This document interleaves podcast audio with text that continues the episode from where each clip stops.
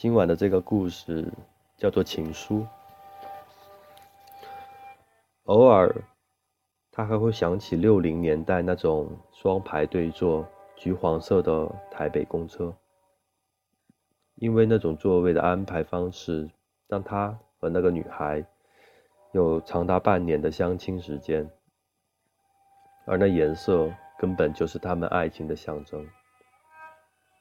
那时候。他在松山一家机械工厂当技工，晚上则在城内的一家商工学校夜间部进修。高三那年的某一天，那女孩出现在他眼前。他上车的地方是公车的起站，所以通常是有座位的。他习惯在上车之前买一个菠萝面包当晚餐，在车内乘客逐渐增多之前啃完。有一天，他看到对座出现了一个好看的女生，也和他一样低着头，认真的吃着面包。不过是起司包肉松的那种。那女孩之前没有见过，制服上头的校名和学号显示女孩念的是离他学校不远的一间女子商业学校，同样也是高三。女孩忽然间也察觉到他的存在吧。卡其窄裙下的腿不自觉地稍稍夹紧，低着头，放慢吃面包的速度，一小块一小块的撕，有一下没一下的嚼。车子逐渐进入市区，乘客逐渐拥挤。不过，透过有摇晃的人缝，他反而可以比较放胆的去看女孩那好看的样子。车到了八德路，乘客已经塞得没有缝隙。但左转敦化南路之后，有一个甜皂的女生，却用声音告诉他那女孩的存在，甚至断续地传递着某些信息。那女生应该是女孩的同班同学，说：“她说，好羡慕你哦，现在每天都有座位坐，可以先睡一下。第一天习不习惯？电话会不会很多多？”有宿舍好好哦，不用付房租。也许是缘分，当晚他一上车，就看到被挤到人群里的他，在车长不断的说“请往里面走”的催促声中，最后他走到了女孩的身边，近到可以看见女孩脸上那几个可爱的雀斑。车过巴德路。乘客逐渐稀疏，两个人开始有座位，对坐着，都低着头。车到终点站时，只剩他们两个。下车后，女孩头也不回的小跑步离开。之后半年，每星期至少有三四天，他们都重重复着这样的路程，彼此知道对方的存在。透过女孩同学偶尔的招呼，他甚至连女孩的名字都知道了，但两个人却连一个招呼、一个笑容都未曾交换。寒假不见的日子，他竟然会觉得失落，甚至会傻傻的想：那女孩呢？会不会像我一样想着她，念着她？天气转暖后的某一天，在拥挤的车子里。他听见那个甜皂的同学说：“啊，木槿花都开了。”然后他听到女孩说：“我好喜欢木槿花，觉得他是好男人。”那天晚上，他终于鼓起勇气翘了一节课，跑到仁爱路三段，趁路上没人，也不管树干粗糙刺人，他攀上一棵木槿树。连花带枝折了下来，然后坐计程车回到终点站等女孩出现。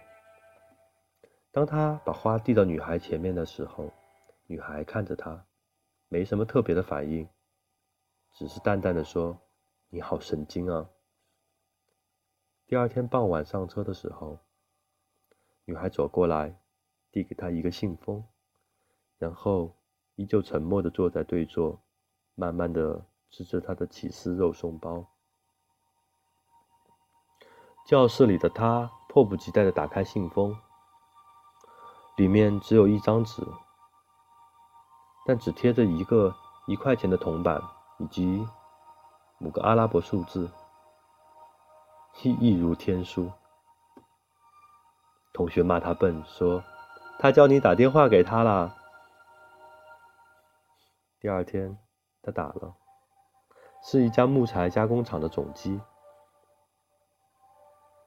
他说：“请帮我接某某小姐。”之后，总机竟然一阵沉默，然后是女孩的声音说：“我以为你不懂我的意思。”又过了沉默的一阵之后，他才听见那女孩有点哽咽的说：“你知道吗？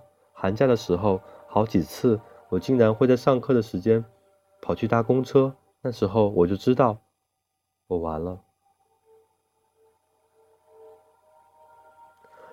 几年之后，在结婚婚礼上，他一字不漏地重复着那是电话里女孩讲过的话，说：“当他听到女孩哽咽，说寒假没课的时候，也会去搭公交车，说我就知道我完了的时候，电话这头的自己一样是热泪盈眶。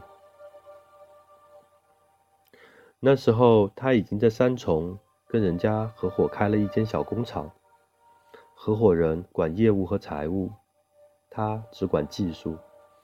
他说他只知道没日没夜的忙。可是连续两年，合伙人都跟他说工厂并没有赚到什么钱。更没想到的是，第三年春节后开工不久，有一天工厂突然冲来一群人拆机器、抢原料。原来合伙人开出去的支票陆续都跳票了。工厂登记的负责人和支票的出票人的名字都是他，所以因为违反票据法，他进了监狱。这不打紧，可恨的是，即便人都已经进了监狱，家里竟然还会有人不时的跑去骚扰、讨债。房东受不了了，要他太太搬家，而这一切会客的时候，太太都不曾跟他说。直到有一天，他接到太太的信，才知道太太去了南部，说以前的同事帮他介绍了工作。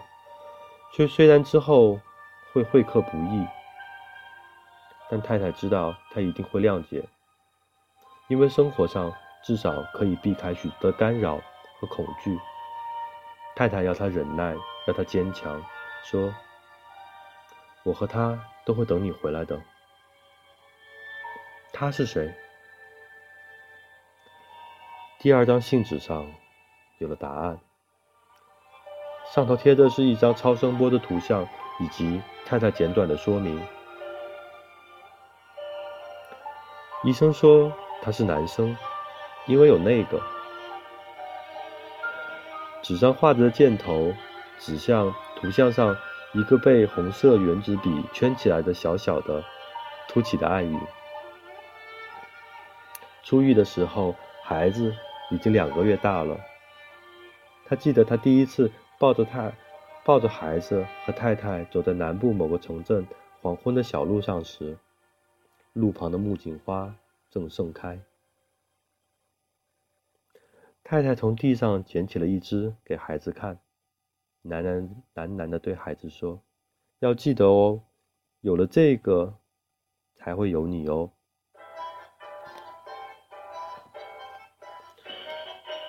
直到今日，他还会偶尔想起那时黄昏太太的声音和表情。也许正如台湾人说：“娶某先生子后，总会有好运气。”从出狱之后的十几年间，他的事业顺利的超乎想象。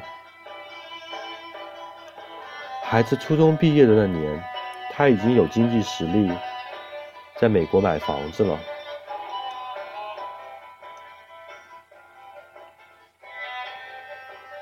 并且他让太太陪他一起去那儿。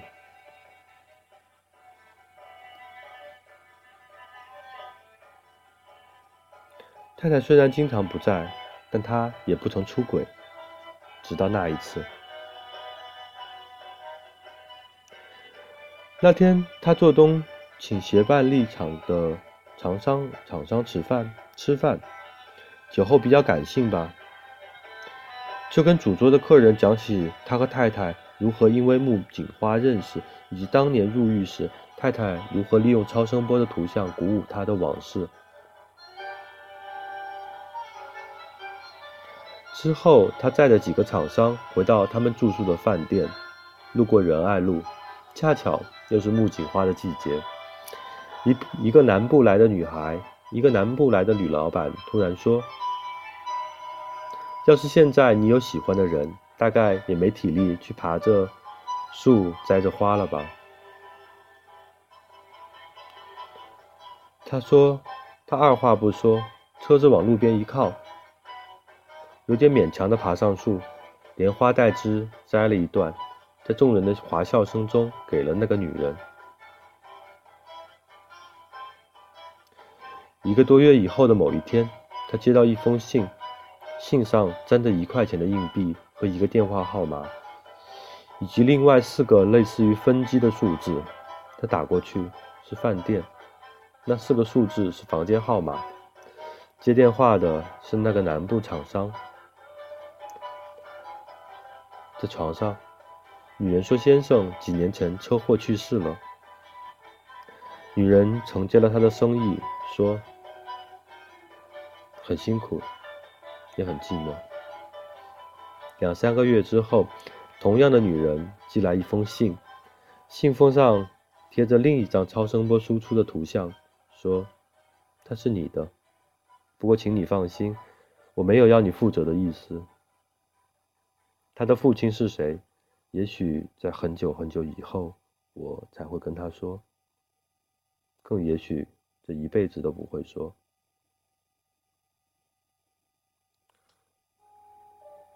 二十多年就这么过去了。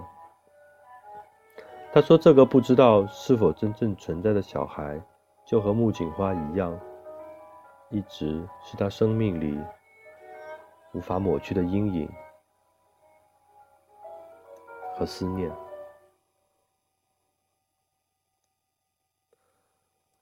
今天的故事讲完了，晚安，祝你有个好梦。